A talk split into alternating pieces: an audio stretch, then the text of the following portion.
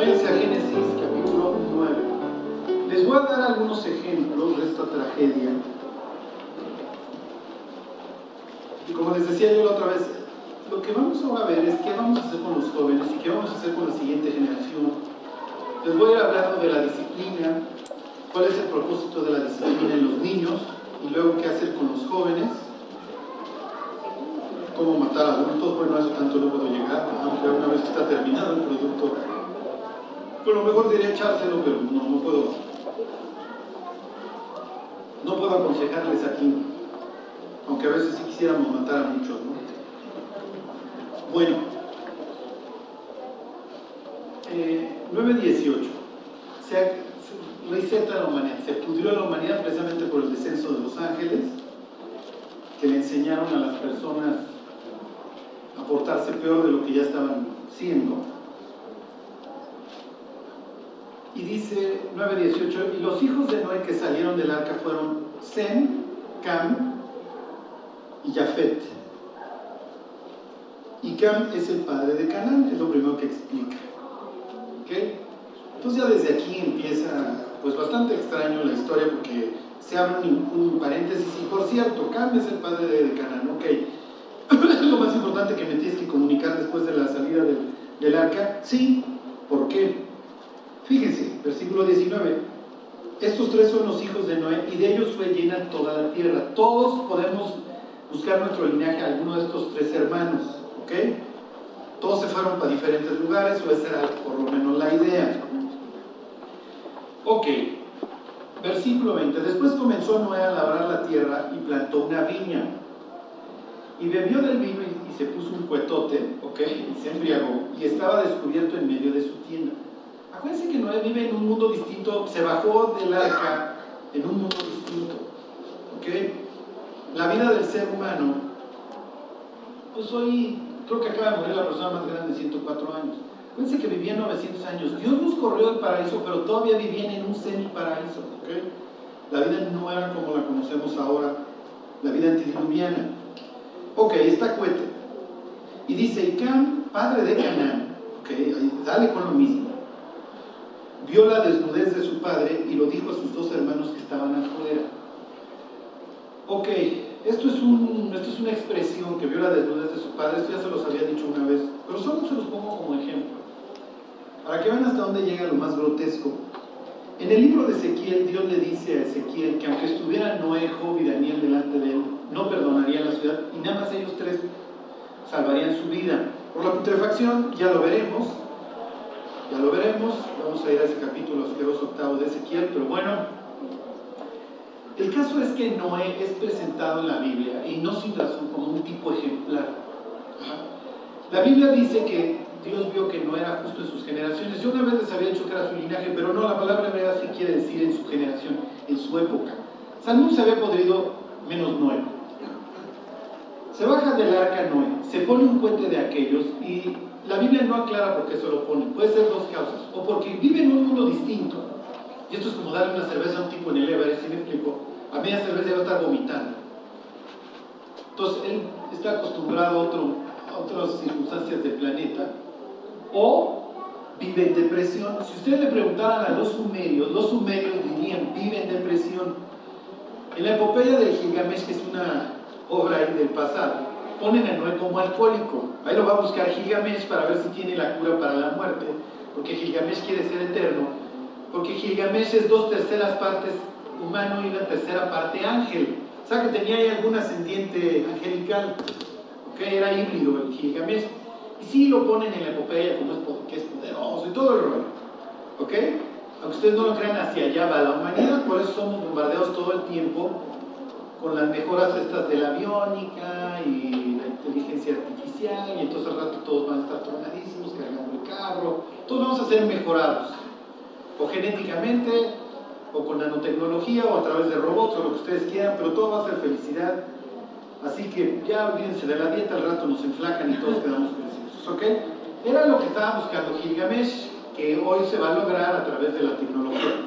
El caso es que llega con Noé, lo anda buscando y no era alcohólico y Noé vivía solo. Y después de que murieron miles de millones de personas o las que hayan sido, pues es natural que te vengas a la depre. Ahora, ¿se volvió borracho por eso? ¿O realmente pues, nomás echó su jugo de uva fermentado y aquí? ¿Quién sabe? Lo importante es que mientras él está briago, dice que su hijo Cam ve su desnudez. ¿Ok? Y acuérdense que la ley prohibía ver la desnudez de tu padre. Entonces decían, no descubrirás, no te acostarás con tu madre, es la desnudez de tu padre. O no te acostarás con la hija de tu padre, es la desnudez de tu padre. ¿Sí se entiende? No vas a ver la desnudez de la otra, del ofendido en este caso. Cuando dice eso, se refiere que Cam violó a su mamá. Despierta Noé y le dicen sus hijos, este cuate dio tu desnudez. Pues sí, nos veíamos a diario cuando nos bañamos en, los vestidores del arca durante un año. No, no, no, no, se refiere a eso. Y Noé diría, no se refiere a eso.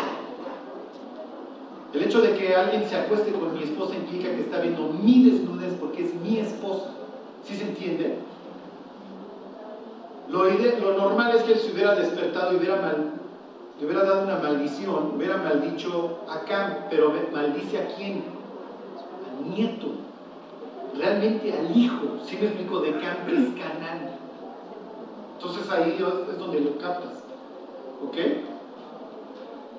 ¿Cómo es posible que el hijo de Noé se vuelva un violador de su propia madre?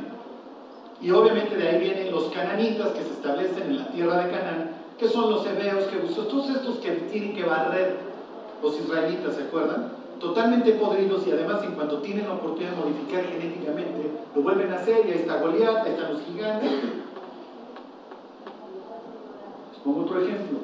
A ver, váyanse a primera de Samuel capítulo 8. Miren, y aquí lo vamos a ver. Ponerle un nombre cristiano a nuestros hijos no basta, ¿eh? Porque todos le ponen luego nombres cristianos a sus hijos, ¿sí? Entonces todo el mundo ya se llama bíblico, en las iglesias cristianas de la segunda generación todos son bíblicos. Y dices, me hubieras puesto chelas o lo que sea, pero claro, porque le queremos imprimir a los hijos como un sello espiritual. No está mal, ¿eh? no está mal pero ponerle el nombre cristiano definitivamente no es suficiente. ¿okay? Primero Samuel 8. Samuel es el tipazazo, ¿se acuerdan? Desde chico. Samuel desde chico se portaba bien, desde chico habla con Dios, desde chico es un tipazo, va creciendo, es el que amonesta al pueblo, es el que quiere ser el guía de Saúl, Saúl nunca se deja, y luego será el amigo, el guía espiritual, el padre espiritual de David. Samuel es un tipazo, Samuel es el último juez de Israel que va a intentar traer orden a este caos brutal que vive el pueblo. Dice 8.1. Aconteció que habiendo Samuel envejecido, puso a sus hijos por jueces sobre Israel. Y el nombre de su hijo primogénito fue Joel. Son dos palabras, ya, Jehová, ¿se acuerdan? El Dios. Él en hebreo es Dios. Entonces, Joel quiere decir Jehová es Dios. Es lo que quisiéramos que nuestros hijos el día de mañana digan. Jehová es el único Dios. Yo sigo a Jehová, soy temeroso de Dios, lo que ustedes quieran. Y luego en el nombre del segundo Abías. Abías quiere decir Abba, papá, ya, Dios. Dios es mi papá, Dios es mi padre. ¿Sabían si cuando Samuel tiene todas las ilusiones, carga su primogénito, se va a llamar Joel? Porque Jehová es Dios, ¿está bien? Y el segundo, no, nosotros también va a ser un tipazo Abías, porque quiero que su padre no sea yo, sino sea Dios. Pues sí, don Samuel, qué padre que les pongas esos nombres, pero hay que hacer otras cosas. Versículo 3, pero no anduvieron los hijos por los caminos de su padre. Antes se volvieron tras la avaricia, dejándose sobornar y permitiendo el derecho. Uy, uy, uy. Lo peor es que esta película ya la había visto Samuel. ¿Se acuerdan? A ver, regresen ese capítulo 3. Sí, Charlie, pues no, no vamos a acordar el ascenso de la todo esto que nos Nos acordamos perfecto.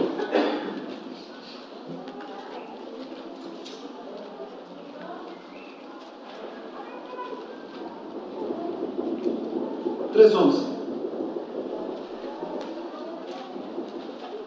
A Samuel lo adopta Elí. Elí es el sumo sacerdote, ¿se acuerdan? Él vive en Silo. En Silo había establecido Josué el tabernáculo. Y, este, se me olvidaron las fotos de Silo, se las hubiera puesto. Pero bueno, no hay nada que ver, es la piedra, o sea, no quedó nada. Como que Dios dejó el testimonio ahí de muchachos. Aquí nomás van a venir los cristianos a echarse sus prédicas porque no va a quedar nada. En el YouTube está la plática de Silo, por si la quieren ver.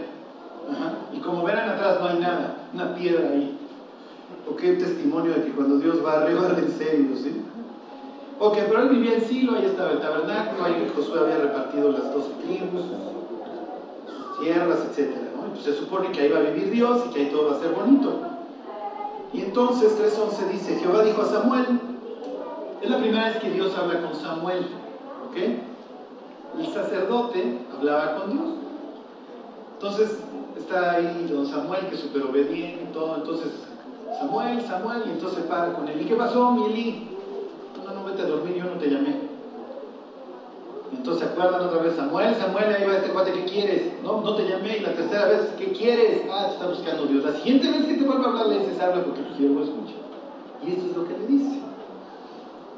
Lo dijo a Samuel, he aquí haré yo una cosa en Israel, que aquí la oyere, se retiñarán los oídos, ambos oídos, perdón. Aquel día yo cumpliré contra él todas las cosas que he dicho sobre su casa, desde el principio hasta el fin. Y le mostraré que yo juzgaré su casa para siempre, por la iniquidad que él sabe, porque sus hijos han blasfemado a Dios. Los pueblos de alrededor tenían sus templos y tenían a sus vírgenes vestales, así les llamaban que eran prostitutas y prostitutos. Era la forma de, así lo veían, conectarte con Dios. Entonces venía una persona ahí medio iluminadona, etcétera, que podía ser hombre o mujer, y tenían relaciones con las personas. Obviamente esto es ridículo. Ok, ¿alguien sabe cómo se dice en hebreo sacerdote? Díganme un apellido común. Leví. Leví, muy bien. No. Los sacerdotes eran, levitas, acuérdense, eran de la. ¿Mande? Exactamente, Cohen. ¿Ok? Sumo sacerdote sería el, sacerdote grande, el sacerdote el grande. Cohen Hagadol. ¿Ok? Bueno. Ministrar viene de la misma raíz de Cohen que es Caján. Estorbar es Cajá. Fíjense el juego de palabras. Elí, Elí tenía que Caján y Cajá. Pero como ya no hizo Cajá, ya no va a poder hacer Caján. Charlie, me la estás complicando, no entiendo nada. Como no estorbó a sus hijos, ya no puede ser sacerdote. ¿Lo entienden? Dios está haciendo un juego de palabras. El sacerdote, obviamente, tenía que estorbar a la nación de la maldad, pero tenía que empezar el buen juez por dónde empieza? Por su casa. Y entonces el Cohen, que tenía que cajar, nunca hizo cajar, quiere decir restringir. Por eso va a fracasar y el último descendiente de Eli que va a permanecer en el sacerdocio es Abiatar, al que Salomón larga. ¿Ok? Y ahí se acaba y entra otro linaje sacerdotal con los reyes de Israel que va a ser Sadoc. ¿Ok? Bueno. Ok, vamos a algo difícil. Vamos a algo difícil, vamos a algo difícil. Este es un tema. Váyanse a Proverbios capítulo 1. Si sus hijos tienen más de 13, 14 años y todavía tienen ustedes influencia sobre ellos, chequen, o sea, son dos, son dos condiciones. La segunda está mucho más difícil. Una es meramente biológica, la otra, la otra todavía le ronca, ¿ok? Bueno, si sus hijos todavía los escuchan, si tienen 12 años y todavía lo que tú digas, Padre, adoradísimo, Padre, oh, adoradísimo.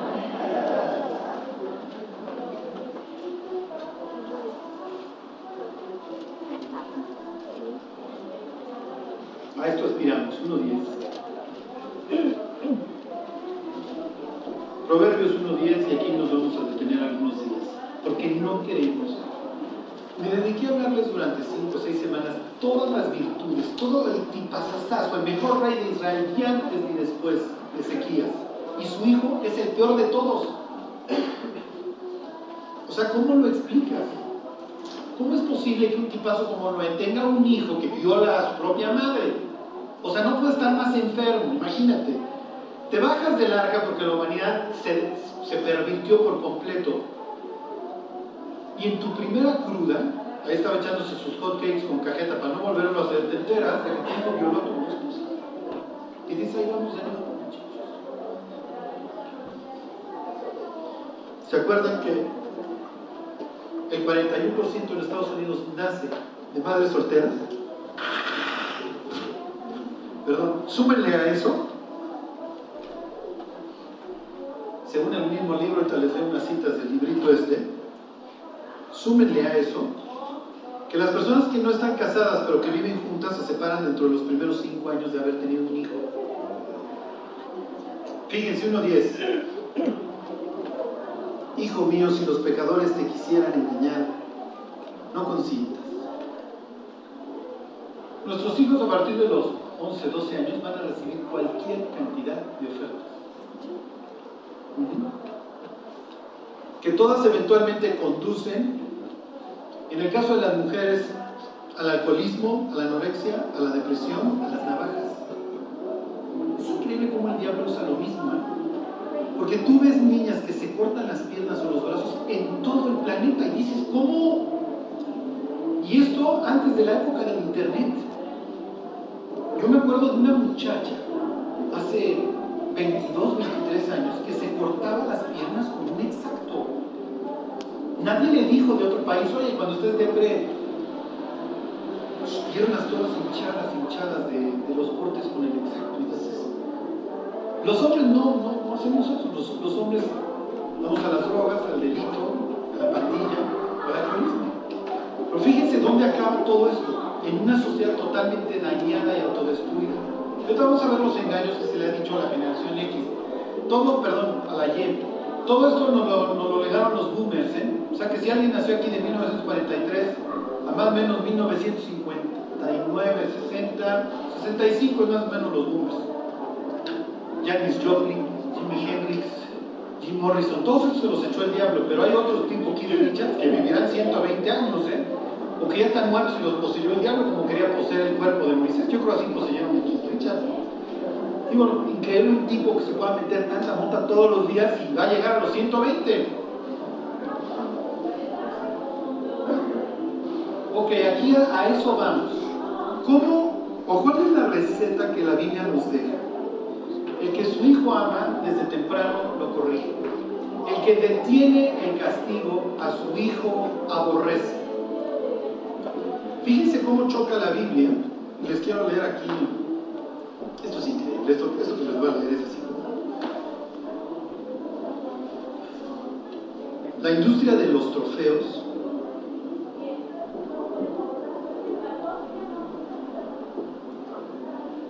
Fíjense, ahora no le das trofeo al primer lugar, le das trofeo a todos, porque todos participan. ¿Cómo choca esto con la Biblia, en donde tú lo que quieres, como dice, fieles son las heridas del que ama? Lo que, lo que el padre le tiene que causar muchas veces a sus hijos es dolor, claro, un dolor controlado. Ahorita les voy a decir los elementos de la disciplina. Pero lejos de, de generar en los, en los, jóvenes y en los niños el autocontrol, que es a lo que aspiramos, dominio propio, le llama la Biblia, lo que queremos exaltar en ellos es su, ¿qué? su auto su autoestima. Las personas con mejores trabajos, con mejores calificaciones en Estados Unidos, son las personas con menos autoestima, son los asiáticos las estadísticas, los números, todo te indica que lo que tú no quieres es elevar la autoestima de las personas. Charlie, estás dañando mi autoestima, lo lamento. Lo que tú quieres elevar en las personas es el autocontrol. Una persona con autocontrol va a cuidar sus gastos, va a cuidar su vida sexual, va a cuidar su alimentación, natural, va a cuidar su trabajo, mañana tengo entrega, pues ni modo, me fleto estudiando o haciendo mi entrega. Fíjese, dice, en un ampliamente difundido este, artículo del New York Times, Ashley Merriman reportó que la venta del negocio de los trofeos y los diplomas son una industria de 3 billones de, dólares al año en los Estados Unidos y Canadá, aunque como ella lo menciona, dice, el reconocimiento sin non-stop, este, ¿cómo se diría? Este, sin detenerse o ininterrumpido, no inspira a los niños a triunfar. Al contrario, los puede causar en ellos que se vuelvan mediocres. Y pone una caricatura aquí que es realmente de risa, en donde está un niño haciendo un este está un niño haciendo una, un muñeco de nieve. Obviamente está haciendo un bodrio de muñeco de nieve. Y entonces está el niño y llega otro personaje del cómic que es un tigrito.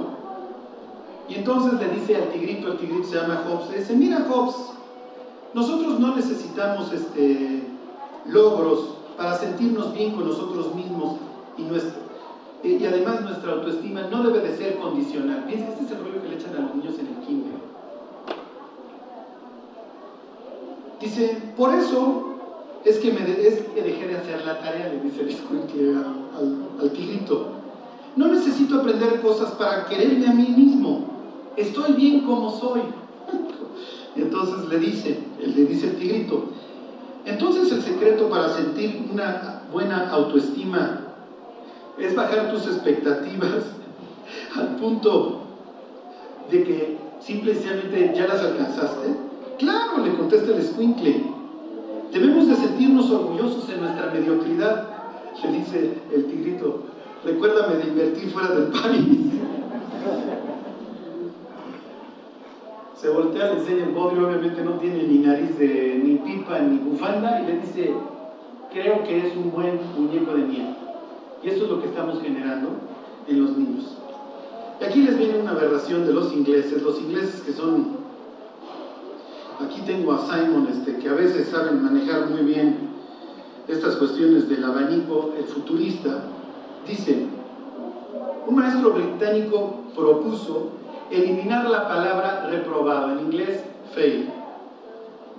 No debe de estar en la educación. En vez de eso, se debe de escuchar que los estudiantes han diferido su éxito. Y luego viene cómo las calificaciones en las, en las primarias, secundarias y prepa son cada vez más altas. Todo el mundo le ponen 10. Está el vendedor que lleva tres meses sin vender, él es un generación Y. Desde chiquito se le dijo, tú eres el gran milagro. Ya ves cómo si puedes. Hacías todo mediocre, pero bueno, todo el mundo te decía, eres lo máximo. Y además no dañes su autoestima. Hay libros de texto de tú.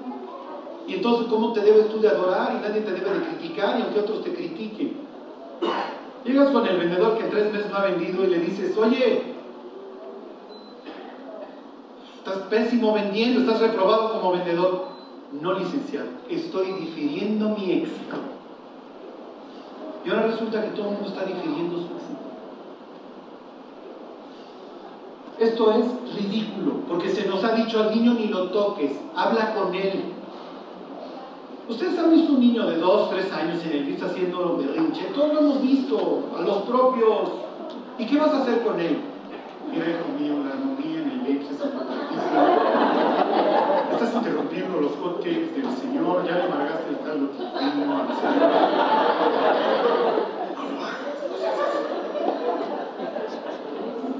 Yo creo que en ese instante el chamaco deja ya de pedir un chupe. ¿Sí me explicó? Este cuál está peor que yo. Dijo, yo pensé que yo andaba malo. Ok el que a su hijo ama desde temprano lo corrige. El que a su hijo aborrece, detiene el castigo. Disciplinar a los hijos es horrible. Es horrible. Hay veces que yo me acuerdo cuando mi hijo era chiquito, casi casi, no llores, papá, ya así con los chones abajo, no llores, ya dame, ¿no? ¿Por qué disciplinamos a nuestros hijos? Si ustedes entienden el por qué lo van a hacer, ¿por qué disciplinar a un hijo? ¿Por qué darle nalgadas a un hijo? La vara y la corrección dan sabiduría, mas el niño consentido avergonzará a su madre. Quiero decirles que finalmente Todos los padres vamos a pasar vergüenza por nuestros hijos. Sí, todos hacemos el oso en alguna tienda departamental, ¡ah! con los gritos y todo, porque aparte hay niños que lo gozan, o sea, siendo que oso te estás aventando, papá. Y ahorita le echo más decibeles para que veas. Si no, todo el mundo te va a voltear, te va a venir a ofrecer ayuda, este, van a chillar ¿Por qué disciplinamos a nuestros hijos? ¿Por qué disciplinamos? Les voy a decir, porque los amamos. Así apartar, con la vara apartará su alma del Seol. Oye, Salomón, ¿te refieres a apartarlo del infierno? Y Salomón diría, no, para mí es una muerte, lo vas a apartar del borrachazo, de, que muera una madrugada, lo vas a apartar del SIDA, lo vas a apartar de que muera en una cama de abortos, del alcoholismo, de una vida destruida, es decir, eventualmente del infierno. Hoy vivimos en serio con personas a las que no, les puedes tocar su autoestima porque se vienen abajo. El elemento más importante para que una persona sea feliz en la vida, y esto lo dicen, no lo, no lo dice la Biblia, no lo implica cuando dice que enseñes al niño. Entrena al niño en su camino y aun cuando fuere viejo no se apartará de él. El elemento más importante, y en eso coincide todas las estadísticas, todas las investigaciones, claro Dios diría, pues sí, mis cuates, claro que van a coincidir con lo que yo digo, es el autocontrol. Es el factor número uno para que las personas sean felices. Entre más autocontrol tiene una persona, más probabilidades de ser feliz. Es natural. Ni modo, pues este, este alimento me hace daño, no me lo como. Este es mi presupuesto y de aquí no me salgo. No, si voy a esperar matrimonio y ahí haré la quebradora y lo que sea, pero en el matrimonio. ¿Sí? Así es. El autocontrol afecta las esferas, todas las esferas de la vida de una persona. Ok, cinco elementos tiene la disciplina y no puede faltar uno de ellos. Número uno, y este es el más importante, la relación. Tú no puedes disciplinar a un hijo al que ves tres veces al año. Un hijo que no te importa, un hijo que te vale. Un hijo le podrás dar buenos consejos, lo que tú quieras. Para disciplinar a tus hijos tienes que tener una relación con ellos. Tienen que saber que los amas y no solo de palabras, sino también de hecho, que pasas tiempo con ellos, que te interesa su vida, que conoces sus problemas, que vives inmerso en su vida. Me acuerdo una vez conocí a un señor que se llamaba Stan. Entonces me dice, oye Carlos, háblale de Cristo a mi hija, por favor. Era una muchacha jovencita, de haber tenido 13 años en aquel entonces. Y me dice, ¿sabes quién es Billy Graham? Le digo, sí, sí, el evangelista. Dice, yo vivía cerca de la casa de su esposa. Billy Graham se la vivía predicando. Y dice, su hijo Franklin, que hoy tal vez lo vieron en la apertura de este cuate, ¿cómo se llama? Este cuate, este, Trump, el tipo más vamos ahorita del planeta. La apertura de Trump él leyó un pasaje de segunda de Timoteo, de primera de Timoteo, leyó ahí 2.5 Dice, yo una vez tuve que ayudar a subirlo al carrito del súper. A la mamá, mi mamá se llamaba Ruth, Ruth Graham. Dice, ¿sabes en dónde, en dónde lo traía para llevarlo al súper? Es el hijo de Billy Graham. En la cajuela. Entonces me dice, oye, como si trajera un gato en la caja para llevarlo al veterinario. Oye, ayúdame, porque ahorita que abra yo la cajuela, este gato se me va a quedar pelado. Entonces ahí está Stan, queriendo cachar a don Franklin. Franklin ya es un señor grande, Franklin debe hace los 70 años. El hijo del gran predicador. Sí, porque el gran predicador está haciendo la obra de Dios, predicando en todo el planeta, pero sus hijos son unos perfectos desconocidos para. Ah, pero eso sí, cuando estaba en la casa, se dijo, mira, cállate, te portaste mal. Oye, mi cuate, te veo una vez cada tres, cuatro meses, te veo unos meses al año, y así te vas a poner. Pues claro, un hijo que vas a generar en un niño con el que no tienes una relación, pues es pura rebeldía. Porque nada más cuando me ves, eso sí me agarras a palazos. Pero cuando voy a jugar fútbol, ¿me vienes a ver? ¿Sí me explico? Cuando la estoy pasando mal, estás ahí. Cuando me da fiebre en la noche, estás ahí para pasarme en el templo. Entonces, lo primero que debemos de tener con nuestros hijos es una relación. Es lo que hace Dios. Primero te saco de Egipto, te adopto, te digo que soy tu padre, te aguanto tus berrinches, porque lo de las codornices en donde viene el exterminio es en el segundo evento que piden codorniz. En las primeras horas le trágate tus codornices. Ay Dios, es que las aguas están amargas. Pues ahora le echen un madero, yo voy a dar mi vida por ustedes. Y ahí la vamos llevando, muchachos, pero ya bájenle. Y luego te doy las normas, ¿sí se entiende? Primero te rescato y te adopto, y luego te doy las normas. No es primero te doy las normas y luego te rescato.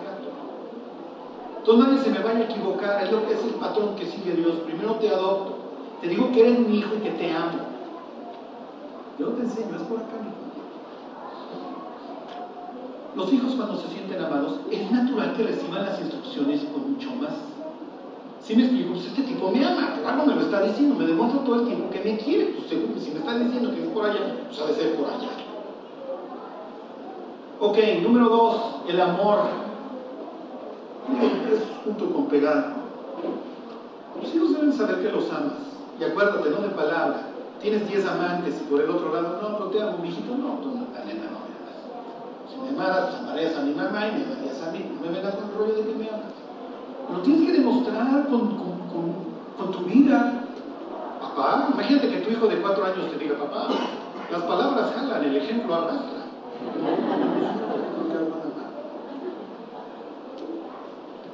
Número tres, el ejemplo. Ya te he dicho que no grites. Te va a hacer daño. Hijo, no chupes, pero acompáñame serenata con mi amante. Ahí están los mariachis. Si nosotros no le damos el ejemplo a nuestros hijos, pero si los andamos agarrando a palazos, ¿cuál es la consecuencia? Amargura, amargura, amargura, amargura. Número cuatro, constancia. Lo que estaba bien ayer está bien hoy. Lo que estaba mal ayer está mal hoy. No puedes decir ayer te voy a disciplinar por esto y mañana no lo disciplino. Y número cinco, el castigo. Y miren, aquí no hay una regla. Hay una persona que dice que debes de reprender a tu hijo una vara. Porque dice él, y yo comparto su opinión, que tus manos son un, objeto de amor para con tus hijos, con tus manos los abrazas, los cargas, los pachas. Entonces que no sean tus mismas manos la que les dé las nalgadas. Y entonces, pues sí, yo fui a la librería cristiana, vi hasta el versículo trae, te inspira. Yo les doy tres. Hay gente que les dan diez palazos. Yo no aconsejaría diez palazos. Pienso que es mucho. Y lo que tú quieres es que asocie las nachas ardiendo con portarme mal. No se trata de abusar al niño para nada. Se trata de Si lo haces, te disciplino. Y te voy a dar tus tres barazos en las pompas. Y te van a arder, no te va a causar ningún daño, no le va a pasar nada al escuincle. Me acuerdo una vez de un señor que está en el baño dándole palazos a su hijo. El hijo, pues quién sabe qué mitote había armado. Llega un señor a gritarle, ¡maldito desgraciado! Y entonces se voltea el niño y le dice al papá, ¿qué le pasa al señor, papá? ¿Qué está pasando? Y miren, nosotros pitorreamos de la risa, es natural. Hay gentes que les fue muy mal, que abusaron de ellas, o sea, los agarraban a cinturonazos, a llaverazos, a cablazos, y es natural que si ven esto, los cuates, ¿sí me explico?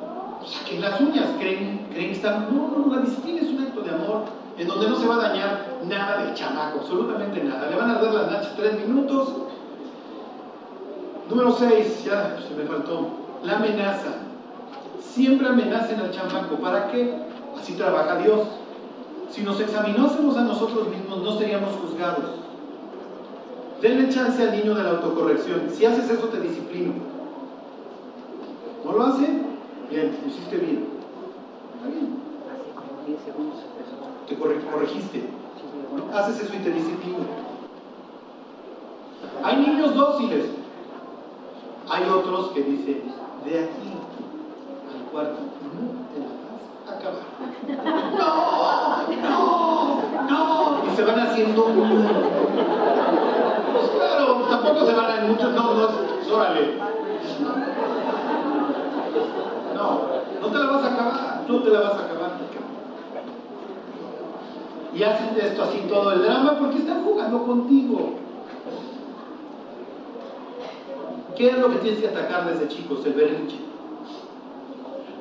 ¿Qué? Cuando el, cuando el hijo es chico, vamos a pensar, hasta que empiezan a gatear más o menos, es cuando están sujetos a muchos peligros, hermanas, no. Eso no. Para que asocie. Hace un año no, no, no, no le puedes nalguear a un niño que puede lesionar. Luego ya que están las trompillas carnosas le puedes dar una regla o algo, y el chiste es que hablan, no, no que lesiones. Ya las pompas un ratito. ¿Cuántos aquí hubiéramos querido unas, unas nalgadas dadas a ti? Que nos hubieran librado nuestra vida de muchísimas cosas. Y pensando, esta persona me ama, se interesa en mi vida, siempre todas las noches es, un ratito, platica conmigo. Obviamente llega una edad, y eso padres, ustedes tienen que ser muy sabios, en donde ya no puedes disciplinar a tus hijos forma.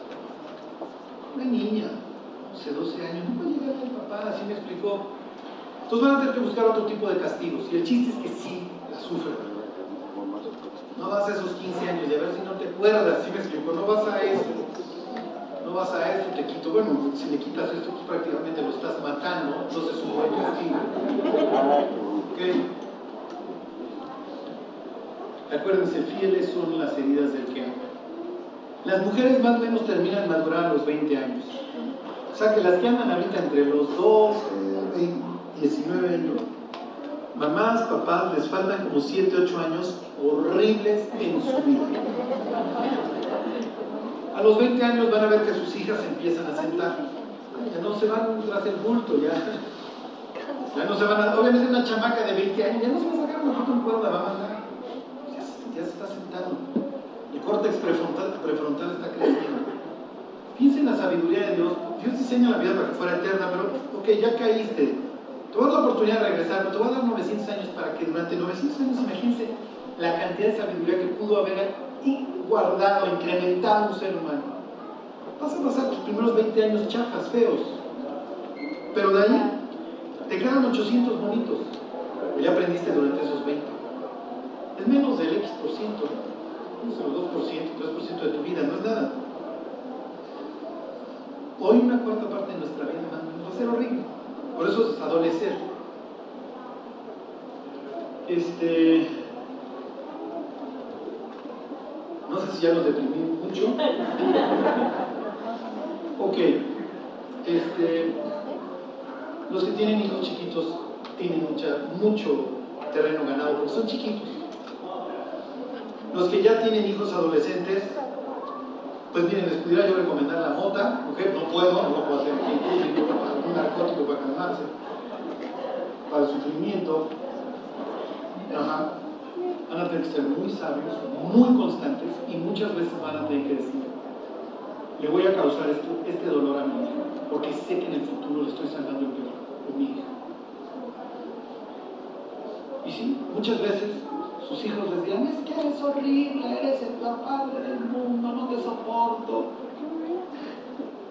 Es parte de Queremos a nuestros hijos felices. Queremos que nuestros hijos gocen la vida.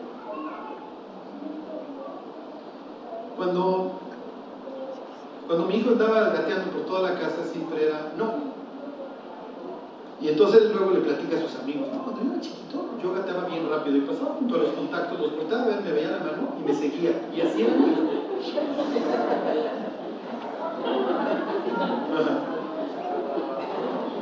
Y con mi hija fue lo mismo. Y un día le perdimos la vista un minuto. Era Navidad, estaba prendiendo un calentador de esos eléctricos. Estamos mi esposa, yo y mis hijos sentados.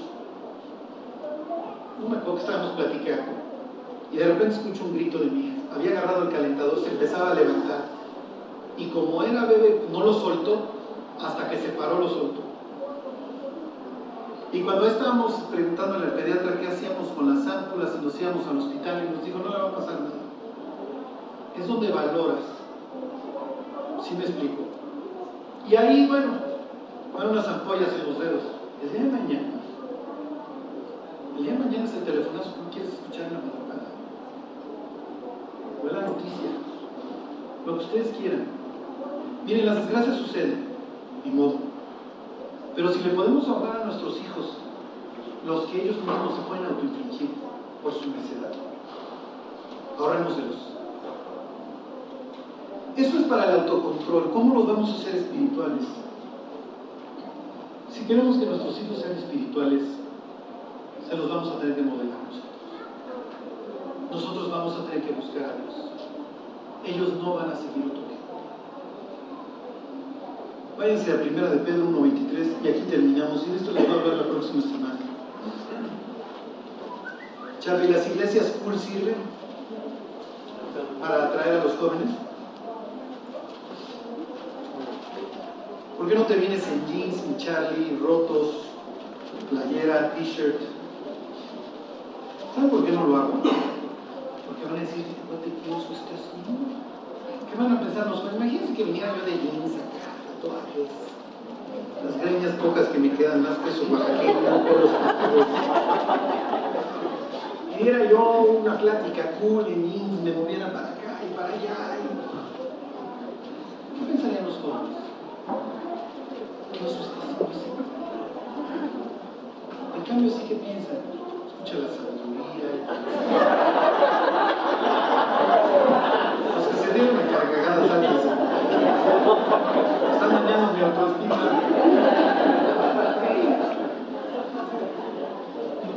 Voy a salir con la autoestima bollada hoy.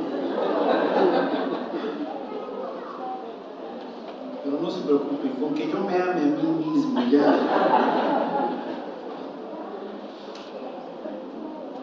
Ok, 1.23.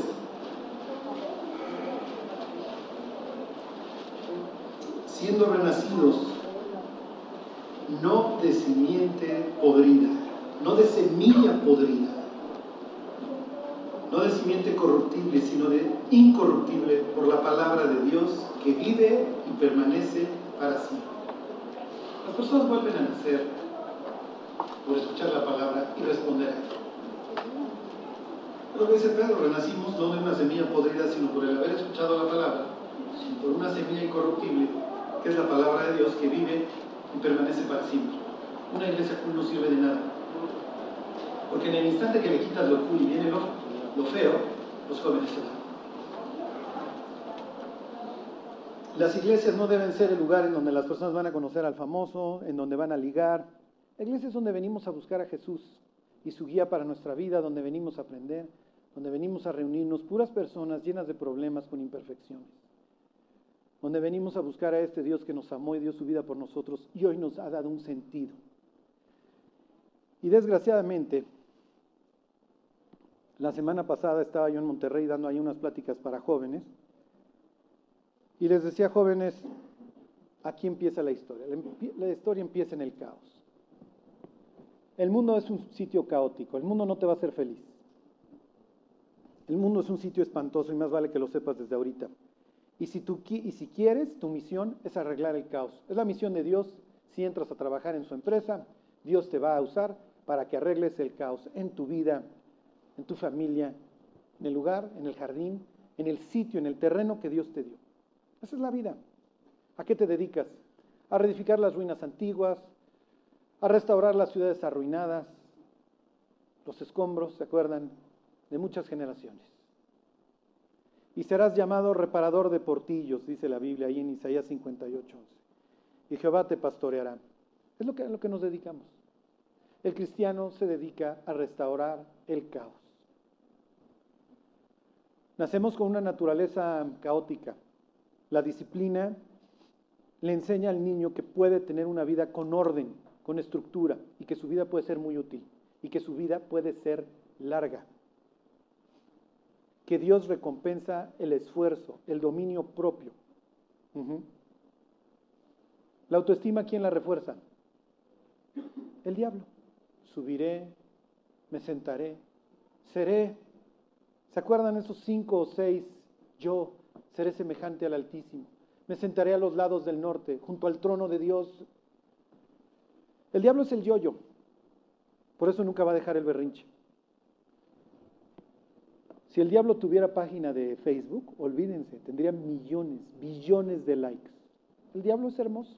Es el ángel de luz, como le llama la Biblia. Y este ángel de luz le ha enseñado a, a muchísimas iglesias cristianas que si se vuelven cool, van a traer a los jóvenes. No es cierto. Los van a traer unos meses para que luego salgan decepcionados y confundidos y amargados. No queriendo saber nada del cristianismo, porque no me dio lo que yo esperaba. ¿Qué esperabas? No, pues es que yo quería ser feliz, yo quería sentir bonito. No, no, no, no. El cristianismo no te va a dar eso. El cristianismo sí te va a dar paz, sí te va a dar gozo, no felicidad te va a dar templanza. Vas a poder salir del agua helada a la caliente sin quebrarte. Te va a dar amor. Vas a poder amar a tus padres a pesar de lo que haya pasado. Te va a dar amor por las personas que pudieron hablar pestes de ti, por lo que sea. Te va a dar amor por el mundo, por un mundo que está perdido. Pero la iglesia cristiana no te va a dar un buen rato. No es lo que somos no es el objetivo de la iglesia. El objetivo de la iglesia es predicar el Evangelio a toda criatura y hacer discípulos en todas las naciones. Y eso cuesta trabajo e implica negarse a sí mismo y hacer muchas cosas que no tenemos ganas de hacer. Ni modo. Esta es la vida. Pero decirle al niño, tú puedes hacer lo que sea, sigue tragando Hagen al fin que hay Olimpiadas y a todos ya les dan trofeo. ¿Saben que hubo Olimpiadas de selfies? Imagínate ya participar. ¡Qué patético! Imagínate el que sacó la medalla de oro. Debe ser la vida más patética del planeta.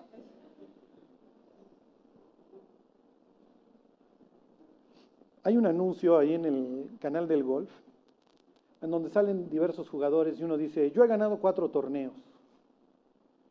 Sale otro y dice, yo he ganado siete, yo he ganado once. Y en el fondo sale Tiger Woods y dice, él ha ganado 79. La admiración. No creo que haya un campo de golf en donde no se mencione a Tiger Woods. Y Tiger Woods fracasó como padre y como esposo. ¿De qué le sirve al hombre ganar el mundo entero si perdiere su alma? Y hay todo un anuncio dedicado a él y sus logros. ¿Y qué van a decir sus hijos? Yo vivo en Suecia, ¿eh? este cuate vive en sus torneos y en Estados Unidos y a veces hasta en la comisaría cuando lo agarra el alcoholímetro. Habrá ganado lo que haya ganado, pero yo no tuve papá. Oye, pero es que los ama y les da todo. No, la vida del hombre no consiste en los bienes que posee. ¿Y qué va a decir su esposa? Pues mira, habrás ganado 79 torneos, pero como esposo eres un fracaso, maestro. Porque en cuanto brotó la primera amante empezaron a brotar más. Billy, eres el evangelista más grande del planeta. Felicidades. Como padre y como marido, eres un desastre. Miren, somos padres y somos maridos y somos hijos de Dios antes que cualquier otra cosa. No vayan a ser de los triunfadores como Tiger. ¿eh? No vayan a ser de los triunfadores espirituales como Billy. Eso no paga. Eso no sirve. Tener hijos amargados, embriagándose todos los noches en el antro quejándose de su vida pasada, no paga. Si llegas al cielo y Dios te dice, fuiste fiel, fuiste un buen hijo mío, fuiste un buen marido y un buen padre,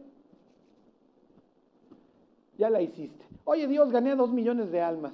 Pues sí, maestro, pues salían embriagar, no había una iglesia ni que la siguiera, maestro. Así que nuestra primera responsabilidad como sacerdotes y ahí vuelvo al juego de palabras.